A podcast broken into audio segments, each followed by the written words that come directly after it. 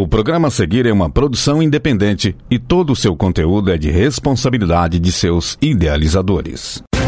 Boa noite a você ouvinte ligado na Rádio Universitária. Vai começar agora o Tiro Livre, programa que dá o pontapé inicial na sua semana esportiva. Eu sou Luciano Vieiro, comando essa edição ao lado do meu parceiro Luiz Felipe Borges. Boa noite, Lipe, tudo bem? Tudo certo. Boa noite, Luciano e ouvinte da 107,5 FM. Como o ano passou rápido, hein? Já estamos pertinho do Natal, a época mais bonita do ano e que eu particularmente gosto demais. E aí, Luciano, como você vai passar o seu Natal? Junto com a família, Lipe, matando as saudades dos que moram longe e, é claro, comendo bastante. E você, como vai ser o seu? Também vou passar junto com a minha família, afinal, não tem jeito melhor de celebrar essa data. Lembrando que o Tiro Livre é uma iniciativa da PROAI, a Pró-Reitoria de Assistência Estudantil da UFO. E a edição de hoje é muito especial, ouvinte, pois é o Tiro Livre número 80. É verdade, já são 80 programas trazendo para você, ouvinte, o melhor do esporte. Obrigado por sua audiência em todo esse tempo. Não se esqueça que você pode seguir e curtir o Tiro Livre nas redes sociais.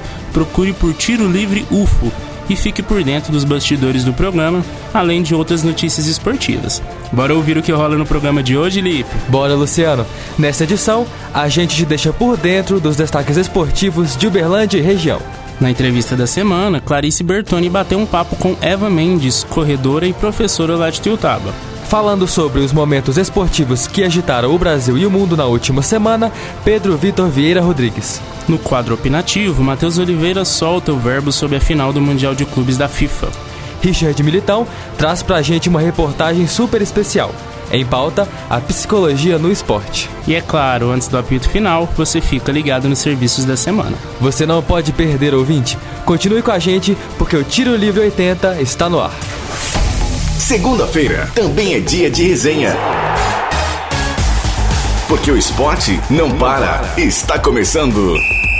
Tiro Livre. E como sempre, vamos começar nosso programa contando tudo o que rolou em Uberlândia e região. Em clima de fim de ano, o Dentil Praia Clube terminou 2019 com vitória na Superliga.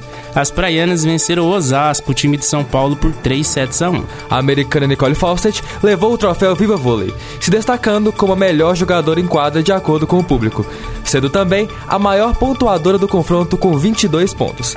Mas a jogadora acabou passando o troféu para a companheira Priscila Daroit, que marcou 18 pontos, sendo 9 de saque. Isso mesmo, não é todo dia que uma jogadora marca 9 aces em um jogo, amigo. E a vitória do time de Berlândia foi muito importante no atual momento da competição. Isso mesmo, Lipe. O Praia fecha o ano em terceiro lugar na tabela e seguirá lutando para a conquista da taça da Superliga. Para isso, o time agora volta às quadras só no dia 7 de janeiro, quando enfrenta o Barueri. Bom recesso para as meninas e boa volta. O assunto agora é futebol. O Uberlândia Esporte Clube entrou em campo no último sábado para um jogo treino contra o Batatais.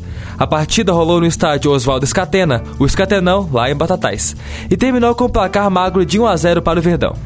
Além do confronto com o Batatais, o Uberlândia disputou outros dois amistosos, ambos aqui no CT Nil do Periquito, e foram duas vitórias. Os jogos marcam uma fase de treinos para o Mineiro, que começa para o time Alviverde no dia 21 de janeiro. O próximo jogo treino será dia 28 de dezembro, às 4h30 da tarde, contra o Comercial de Ribeirão Preto. Desejamos bons jogos ao Verdão e uma ótima temporada na volta do time ao Módulo 1 dos campos de futebol, vamos para as quadras de futsal. O Praia Clube apresentou nessa última quinta-feira o craque Neto como um de seus jogadores no retorno do time para a Liga Nacional de Futsal. É, o vídeo não é o craque Neto, o comentarista da Band, viu? O craque Neto é aquele jogador da seleção brasileira que fez o gol do título do Brasil no Mundial da FIFA de futsal. Outra apresentação foi a do técnico Marcelo Duarte, o morcego, para comandar o time na temporada. Morcego se dedica ao praia há 25 anos e já atuou pelo time na Liga Nacional de Futsal em 2008, 2009 e 2010. O Praia volta à liga após oito anos longe da disputa. Além de Neto, o time contará com 15 jogadores nascidos em Uberlândia. A expectativa é que os atletas sejam apresentados na primeira semana de fevereiro. Boa sorte ao time então nesse retorno. Fim de ano, Natal batendo a porta. É sempre uma oportunidade de amolecer o coração e ajudar o próximo. E é claro que dá para envolver o esporte em iniciativas super bacanas. Uma delas é o evento Futebol Solidário, que rolará em Uberaba no dia 27 de dezembro. A partida terá início às 7h30 no Berabão e contará com a presença de jogadores ilustres como Túlio Maravilha, Mauro Galvão e o goleiro Gabriel Brazão. O ingresso para acompanhar a partida é um quilo de alimento não perecível. Tudo o que for arrecadado será destinado para instituições carentes. Ajude, agende-se e participe. Lembrando que no dia 26 aqui em Uberlândia também às 7h30 vai ter o futebol solidário no Parque do CBA. Todos estão convidados. Bate-papo. Informação. Agora, no Tiro Livre. Entrevista da semana. A rotina do dia a dia pode ser considerada estressante e muitas vezes o esporte, como a corrida de rua, pode ser fundamental para a boa saúde física e mental. Pensando nisso, a nossa parceira Clarice Bertoni gravou uma entrevista bem bacana com a corredora e professora Eva Mendes lá em Tiutaba. É com você, Clarice. A corrida traz benefícios para o corpo, alivia o estresse, proporciona uma melhora no humor e sensação de prazer.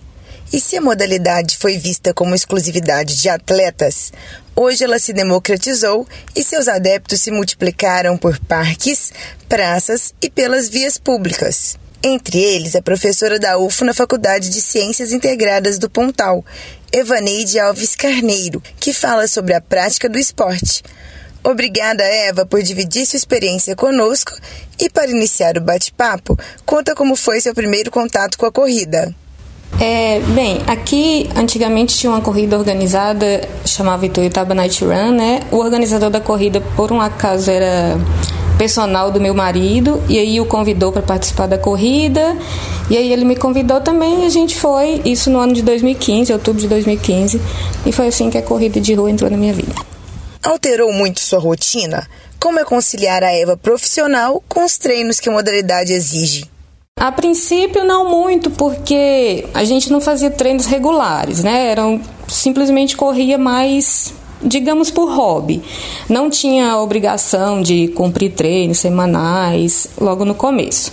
Só que aí vai tendo aquela vontade de você melhorar e tudo mais. Aí com isso, quando eu comecei a fazer planilha, a treinar com um treinador mesmo, aí já alterou bastante. Que aí você já tem rotinas de três a quatro treinos por semana, então você tem que adaptar. Eu dou muita aula à noite, né? Gosto de treinar de manhã, então você tem sempre que adaptar essa rotina para ver o tipo de treino que você vai fazer no outro dia. Dependendo disso, a sua noite anterior é influenciada. E quais as mudanças que o esporte trouxe para o seu dia a dia? Algum benefício ou mesmo problema que você possa destacar? Problemas de horário às vezes tem, né? Por conta disso, às vezes dormir um pouco tarde e acordar cedo para treinar. E um outro problema que traz sempre também quando a gente costuma treinar muito são as lesões, são praticamente inevitáveis. Eu já tive duas, mas esses problemas são bem pequenos em relação aos benefícios que tem. É, a corrida é um, uma terapia mesmo. Eu corro mais para descansar do que qualquer outra coisa. Quando eu estou correndo, eu penso em várias coisas da vida e saio muito feliz da corrida em geral. Mesmo que durante o treino seja um pouco sofrido, dependendo do treino, mas ele cansa o corpo, mas descansa a mente. Ao longo dos anos, você percebeu o maior interesse das pessoas em praticar a corrida de rua? Com certeza. Durante esses anos, eu presenciei vários grupos de corrida se formando, várias pessoas que passaram a treinar mais sério, com treinador, com planilha, e mesmo nos resultados da corrida. Em 2016, eu fiz uma corrida de 5 km em um pouco mais de 30 minutos. Isso foi suficiente para me dar pódio de categoria em terceiro lugar, na minha categoria, que no caso era de 30 a 39 anos. Hoje, com esse tempo, é impossível. As meninas estão uh, correndo para pegar pódio pódio seria algo em torno de 25 a 26 minutos. Então você vê como evoluiu, né? Por ter interesse de mais gente, as pessoas foram treinando mais, ficando melhores. E eu adoro isso, acho isso muito bom. Para os ouvintes que se interessaram pela corrida, mas que ainda não praticaram, qual o primeiro passo e o que você destaca como mais importante para iniciantes? O primeiro passo eu acho que é trocar uma ideia com algum amigo, alguém que você conheça que já corre. Eu acho que praticamente todo mundo tem alguém próximo ali que já está né, inserido na corrida. E aí essa pessoa vai te dar dicas de aplicativos que você pode usar para te ajudar no treino, é, tipo de calçado, né, tipo de acessório que você vai usar. Eu acho que essa é uma dica, porque a corrida ela é muito impactante, né, no nosso corpo. Então não dá para você também sair correndo simplesmente. Eu acho que você tem que pegar algumas dicas com alguém que já corre para que você consiga percorrer esse caminho mais tranquilamente. Obrigada, Eva. E aí, ouvinte, vamos correr? Muito obrigado, Clarice e Eva, pelo bate-papo. E Eva, volte sempre ao Tiro Livre. Ah, eu não sei você, Luciano, mas agora nas férias eu vou dedicar um pouquinho do meu tempo para dar aquela corridinha todo dia. Não, eu também. Com certeza faz muito bem aí pro corpo e pra nossa mente. E continuando com o programa, chegou a hora de ficar bem informado sobre o que aconteceu nos últimos dias no mundo esportivo. Destaque da semana. Chega mais, PV. Conta pra gente o que rolou no esporte aqui no Brasil. Boa noite, Luiz, Luciano e ouvintes. Começo falando sobre o mercado de transferências aqui no futebol brasileiro.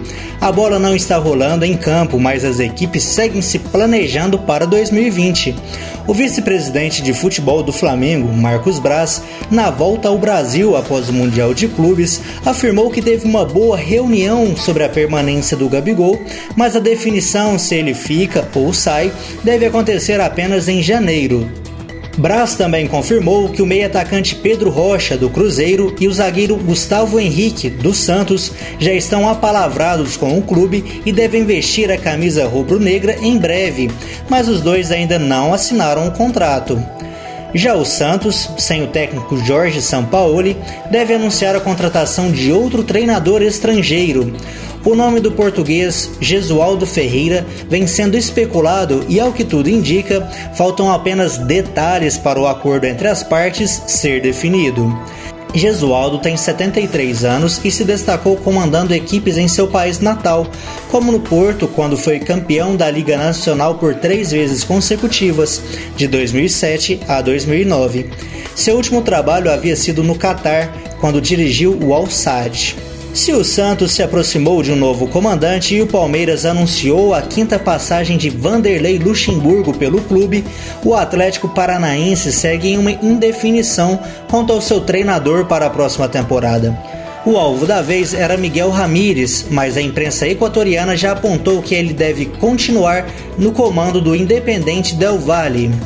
Mudando de assunto, como 2019 está acabando, esse é o momento ideal para a gente fazer um balanço de como anda a tabela de classificação nos torneios nacionais de vôlei e de basquete. Como o Luiz e o Luciano comentaram, o Praia Clube encerra o ano na terceira colocação da Superliga Feminina de Vôlei. A equipe uberlandense tem 21 pontos, um a menos que o Itambé Minas.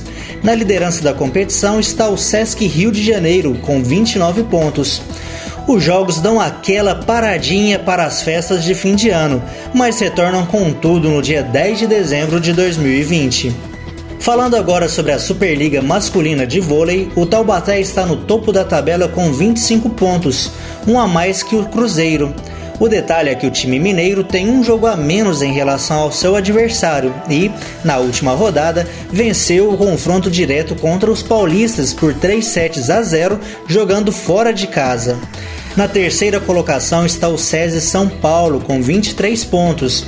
A próxima rodada está marcada para acontecer no dia 8 de janeiro. Fechando o nosso giro agora pelo Novo Basquete Brasil, o Flamengo lidera o campeonato com 26 pontos somados após 14 jogos disputados. Até aqui foram 12 vitórias e 2 derrotas. Em seguida, três times estão com 24 pontos: Franca, São Paulo e Mogi das Cruzes. A 15ª rodada acontece ainda neste ano. Na sexta, dia 27, a bola sobe pelo NBB, mas o destaque vai para o jogo que acontece no sábado entre Corinthians e Flamengo. E o que você separou pra gente nos destaques internacionais, Pedro? Olha, Luciano, para começar, não poderia ser diferente, né? Um destaque internacional envolvendo brasileiros. Ítalo Ferreira venceu Gabriel Medina em uma grande final no Havaí e assim faturou o título de campeão mundial de surf. O potiguar de 25 anos cravou seu nome na história ao conquistar esse título pela primeira vez, desbancando Medina, que havia sido campeão em 2014 e 2018. Adriano de Souza, o Mineirinho, em 2015, foi outro brasileiro que também já faturou esse caneco. O Brazilian Storm está com tudo, hein, meus amigos? Agora, dando aquele giro no futebol pelo mundo, na Inglaterra o destaque da 18ª rodada foi o confronto entre o vice-líder, Leicester, e o terceiro colocado, Manchester City. A distância entre as equipes caiu para um ponto, isso porque o Leicester até começou na frente com gol de Vardy, mas Marres, Gundogan e Gabriel Jesus viraram a partida. O Liverpool segue na ponta da tabela com 49 pontos, 10 a mais que o Leicester. E olha que os Reds nem jogaram na rodada devido ao Mundial de Clubes. A partida contra o Flamengo, por sinal, será o assunto do opinativo de hoje com nosso parceiro Matheus Oliveira. Continuando o nosso voo agora pela Espanha, o Barcelona lidera o campeonato com 39 pontos após a vitória sobre o Alavés por 4 a 1. Messi marcou um dos gols da partida e chegou ao seu sexto ano seguido, fazendo mais de 50 gols em um único ano. Incrível! O Real Madrid vem logo atrás na tabela com 37 pontos, isso porque empatou na rodada por 0 a 0, jogando em casa contra o Atlético Bilbao. Já na Itália, a rodada ficou marcada pela goleada da Inter sobre a Genoa por 4 a 0 e pelo placar também elástico da Atalanta sobre o Milan por 5 a 0. Inter e Juventus ocupam um topo da tabela com 42 pontos. Por falar na Juve, a equipe disputou neste fim de semana a Supercopa da Itália contra a Lazio na Arábia Saudita. Que rolê aleatório. O duelo coloca frente a frente o campeão da Série A com o vencedor da Copa da Itália. Pela quinta vez na história, a Lazio levou a melhor e ficou com o troféu. Vitória por 3 a 1 sobre a Juventus. Na França, o PSG venceu o Amiens por 4 a 1, com direito a dois gols de Mbappé e um de Neymar. A equipe lidera o campeonato com 45 pontos, 7 a mais que o Olympique de Marselha. O time parisiense ainda tem um jogo a menos por fazer. Fechando a nossa viagem pela Alemanha, a liderança é do Red Bull Leipzig com 37 pontos. O Borussia Mönchengladbach vem em seguida com 35. Por hoje foi isso, pessoal. Volto com vocês, Luiz e Luciano. Valeu, PV. Realmente não faltou assunto no mundo dos esportes. E um dos principais assuntos deste final de semana foi a final do Mundial de Clubes entre Flamengo e Liverpool. E o nosso parceiro Matheus Oliveira vai falar sobre o jogo, agora no nosso quadro opinativo. Agora, no Tiro Livre. Opinião. Boa noite, Matheus. Conta aí pra gente, afinal conseguiu ser aquilo que se esperava dela ou deixou a desejar? Boa noite, Luiz Felipe, boa noite, Luciano, boa noite aos amigos ligados no Tiro Livre. É, a partida final entre Liverpool e Flamengo foi tudo que a gente esperava. É um jogo competitivo, um jogo até em certo ponto equilibrado e um jogo principalmente aberto. O Liverpool nas suas características, um time que marca é, alto, que, que tem a marcação alta, que rouba a bola já no campo de ataque, que facilita já é, a transição. Tanto é que o, o Liverpool tem a transição é, rápida, tanto é, tanto é que o gol do, do Liverpool foi uma transição rápida de três, quatro passes assim. É um time mortal, é, conduzido pelo alemão Klopp.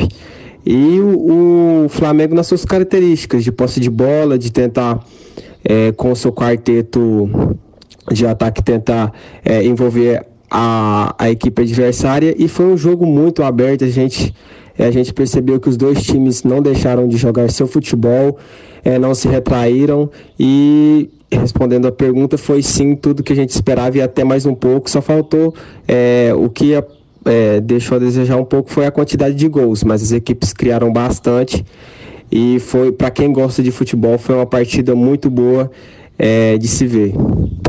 Certo, Matheus. Qual a importância do Flamengo ter jogado a final para o futebol brasileiro como um todo? Luiz Felipe, a principal importância do Flamengo ter chegado na final é, para o futebol brasileiro é a questão da importância é, de um bom trabalho e como esse bom trabalho pode dar frutos. O Flamengo vem há, há alguns anos já tentando se reestruturar é, com, com recursos mesmo, com jogadores de alta qualidade. E a gente pode observar o trabalho bem feito que está sendo feito no Flamengo. Ao contrário de outras equipes do futebol brasileiro que trocam de técnico, que infelizmente não tem o próprio Cruzeiro que agora caiu esse, esse ano. Então a gente observa que o Flamengo ter chegado na final do Mundial mostra que um trabalho bem feito, com peças pontuais, é, pode gerar frutos. É claro que o, o flamenguista esperava um título, mas o que fica de lição também é a atuação do Flamengo. O Flamengo não deixou de jogar seu jogo. O Flamengo até em certas partes da partida foi até melhor que o Liverpool conseguiu é, envolver a, a equipe a equipe da Inglaterra. Então, o que, o que fica de lição para o futebol brasileiro é a importância desse trabalho bem feito, que um trabalho bem feito gera resultados positivos. E para finalizar o papo, Matheus, quais foram para você os destaques da partida? Luciano, em relação aos principais destaques, eu queria deixar um destaque aqui do Liverpool e um destaque do Flamengo. Em relação ao destaque do Liverpool, é a qualidade desse time e um time bem treinado. E o, o contra-ataque desse elenco, dessa, dessa equipe do Liverpool, é algo assim que enche os olhos de quem gosta de ver. É, isso se dá principalmente por conta da filosofia de jogo do Klopp um treinador que gosta de marcar pressão e gosta de sair em velocidade. Tanto é que o estilo de jogo, o esquema tático, é, ele é feito para isso. E o gol do, do Liverpool mostra isso: é, a saída de bola é, com a entrada do Mané. O Mané é, saiu em contra-ataque e é um time muito vertical, um time muito rápido que, como eu disse, quem gosta de ver futebol é, certamente gosta de ver os jogos do Liverpool. E em relação ao Flamengo, é o equilíbrio que o Flamengo conseguiu trazer para o jogo. O Flamengo terminou com 53% de posse de bola e isso é quase improvável, até impossível, é, enfrentando uma equipe europeia. Nos últimos mundiais, é, as principais equipes que foram campeãs foram as equipes europeias. E na maioria das vezes, ó, até 100%, que as equipes europeias conseguiram maior posse de bola, conseguiram envolver. E o Flamengo, com uma ótima equipe, jogadores também que já, é, já foram até. É, já participaram de jogos já europeus, como Felipe Luiz, como Rafinha, como Gerson e até mesmo o Bruno Henrique. Então a gente observa que o Flamengo conseguiu sim se impor, é, mostrar seu futebol, não chegou lá pensando que seria fácil, pelo contrário, e conseguiu fazer um bom jogo, um jogo bem jogado. E o que fica de destaque para o Flamengo foi a questão do equilíbrio mesmo, que conseguiu equilibrar o jogo com a principal é, equipe do mundo. É uma pena mesmo, a gente estava na torcida aí pelo Flamengo, mas o time não conseguiu. Fez uma boa campanha, foi um ano maravilhoso. O torcedor do Flamengo deve sair de cabeça erguida depois dessa final. Com certeza, mas o Liverpool também é o melhor time do mundo, viu? Salah, Firmino e Mané é difícil segurar. É, foi merecido o título. Agora é hora de reportagem no nosso programa. O esporte de alto rendimento e a rotina pesada de treinos e competições podem se tornar prejudiciais aos atletas. Por isso, é fundamental que os atletas tenham um acompanhamento psicológico. E foi pensando no assunto que o nosso parceiro Richard Militão preparou uma reportagem sobre a psicologia alinhada ao esporte. Reportagem especial Tiro Livre. É com você, Richard.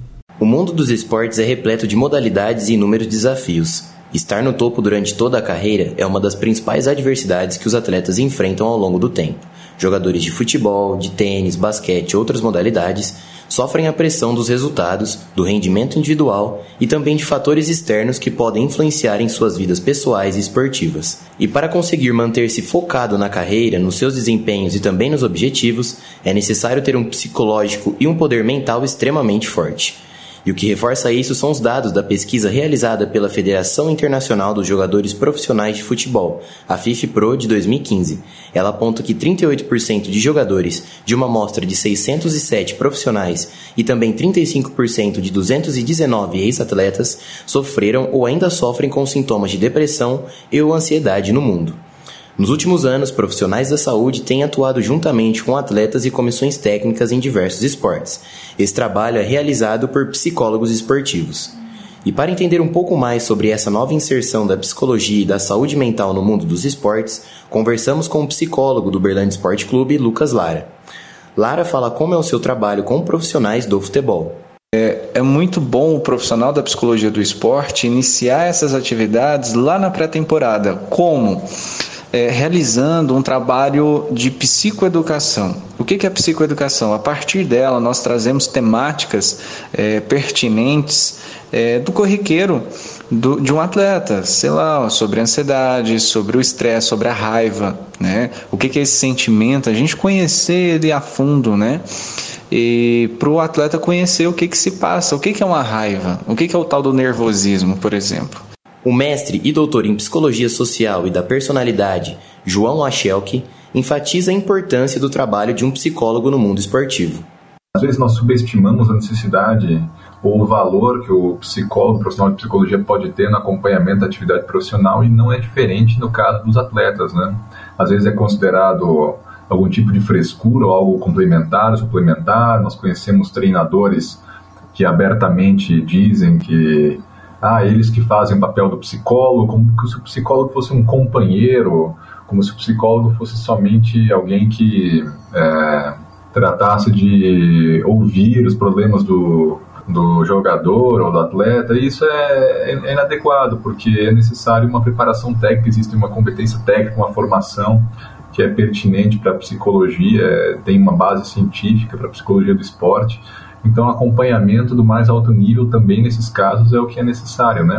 A maior liga de basquete do mundo, a NBA, anunciou uma nova medida para a próxima temporada, que torna obrigatório todas as 30 franquias da liga ter de 1 a 2 psicólogos disponíveis em suas comissões técnicas. Essa medida foi tomada após alguns jogadores da liga terem se aberto a respeito do assunto Kevin Love do Cleveland Cavaliers sofreu um ataque de pânico durante uma partida da temporada regular contra o Atlanta Hawks em 2017. DeMar DeRozan do San Antonio Spurs é outro atleta que enfrenta problemas psicológicos. Em fevereiro de 2018, em suas redes sociais, o jogador fez um pronunciamento e deixou claro ao público a sua batalha contra a depressão.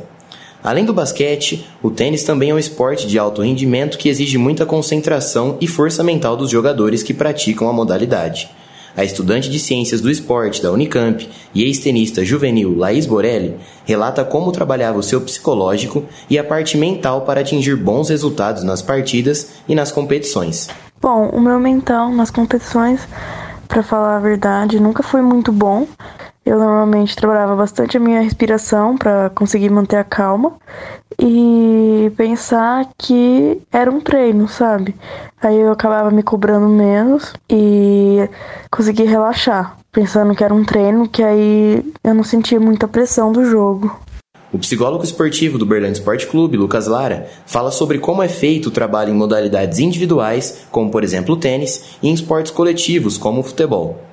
Bom, diferença do esporte coletivo para o individual é realmente apenas o esporte.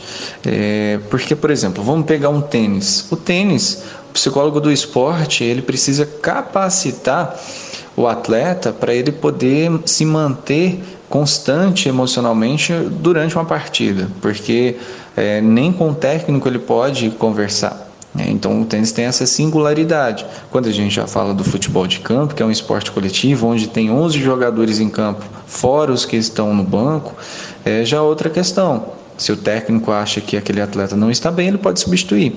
Então vai muito da identidade do, do, do esporte. Mas o psicólogo do esporte, ele trabalha praticamente da mesma forma, tanto individual quanto coletivo. A rotina pesada de treinos e a busca por melhores resultados pode levar o atleta a um esgotamento mental. A ex-tenista conta como foram seus últimos anos como jogadora de tênis. Num dos últimos anos em que eu treinava mesmo todos os dias, é, eu estava muito desgastada fisicamente e mentalmente. Acho que estava é, bem saturada, sabe, de treinar todos os dias, tal. Tava uma rotina muito cansativa e aí eu acabei me desgastando. É, psicologicamente também, porque como eu tava muito cansada, uh, as, os resultados não, não estavam vindo, e aí eu comecei a me desmotivar um pouco. Seja em esportes coletivos ou individuais, a psicologia é um fator fundamental, mas ainda há muito que evoluir nesse quesito. Fazendo um paralelo com o futebol nacional, apenas cinco equipes dos 20 times da Série A do Campeonato Brasileiro possuem atendimento psicológico. Um número quase insignificante, pois é preciso ter muito mais cuidado e empatia com a saúde mental dos atletas de alto rendimento. Valeu, Richard. Realmente a psicologia não pode ficar de fora do planejamento esportivo. E agora, vamos aos serviços? Papel e caneta na mão, se liga no que está rolando. O que acontece na UFO? Você fica sabendo no Tiro Livre. Serviços UFO. A Prefeitura de Berlândia oferece cursos profissionalizantes para a população. Os cursos são gratuitos e têm como intuito oferecer mais oportunidade para quem busca emprego na cidade. Lembrando que para se inscrever é muito simples. É preciso ter mais de 16 anos, ir até a unidade de atendimento, centro de referência profissionalizante mais perto da sua casa, portar seus documentos de identidade originais, comprovantes de endereço e de renda familiar e garantir a sua vaga para essa oportunidade. 2020 vem chegando e com ele muita atualização para o pessoal de agrárias. No dia 1 e 2 de janeiro acontece na UFO o quarto encontro técnico de forragicultura. O evento conta com quatro grandes palestrantes e um horário especial. Nos dois dias, ele começa às 7 horas da noite. Para maiores informações, acesse o site www.eventos.ufo.br. O verão chegou e com ele uma nova forma de conhecimento está vindo aí. O curso de verão em Imunologia, Biologia Celular e Parasitologia promete ampliação do assunto durante os cinco dias de evento. Lembrando que o curso acontece na Universidade Federal de Berlândia, do dia 20 até o dia 25 de janeiro, com a presença de pesquisadores qualificados no assunto. Reserve já a sua vaga no site da UFO. Apito Final. Tiro livre. Apito final do Tiro Livre de hoje. Para sugestões e dúvidas, mande mensagem no Facebook da Rádio Universitária, www.facebook.com Universitária FM. Aproveite e curta a rádio no Instagram, arroba universitária.fm. E não se esqueça de seguir o programa, arroba Tiro Livre UFO. Fique atento às próximas edições, na segunda-feira às 8 da noite, com reprise às quartas, também às 8 da noite. O Tiro Livre é uma iniciativa da PROAI, a Pró-Reitoria de Assistência Estudantil da UF. Caso você esteja andando pelos campi da UF e notar alguma movimentação estranha, entre em contato com o WhatsApp da UF Segura 349 9996 4597. Repetindo, 349 9996 4597. Esta edição foi produzida por Alana Lima, Clarice Bertoni, Felipe Melo, Matheus Oliveira, Melissa Ribeiro, Pedro Vitor Vieira Rodrigues e Richard Militão. Apresentada por mim, Luiz Felipe Borges, e pelo meu parceiro Luciano Vieira revisão de Vanessa Matos e apoio técnico de Benício Batista, Edinho Borges e Mário Azevedo. Boa noite, Lipe, a você ouvinte. Muito obrigado pela audiência nesse programa especial de número 80. A gente volta na próxima semana com o primeiro programa especial de férias do Tiro Livre. Boas festas a todos. É isso mesmo, Luciano. A partir da semana que vem e durante todo o mês de janeiro, faremos uma retrospectiva do melhor que rolou no mundo do esporte em 2019. Você não pode perder, fique ligado. Boa noite, Luciano, e a você, ouvinte da 107,5, um Natal iluminado e abençoado. Até a próxima. Universitária apresentou Tiro Livre. O conteúdo que você ouviu é de uma produção independente, sendo assim de inteira responsabilidade de seus idealizadores.